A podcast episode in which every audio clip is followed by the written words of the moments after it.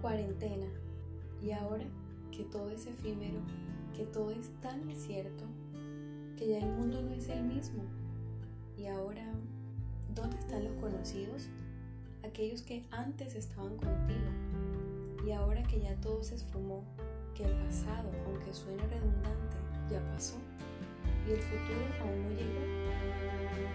Y el ahora, aunque suene un poco absurdo, es el hoy. Ahora que todo esto acabe, que ya todo vuelva a su normalidad, sí, entre comillas, porque todo cambiará, porque nada será igual, porque aprenderemos a amar, valorar y cuidar todo eso que hoy en día ya nadie sabe dar. ¿Cuántos días pasarán?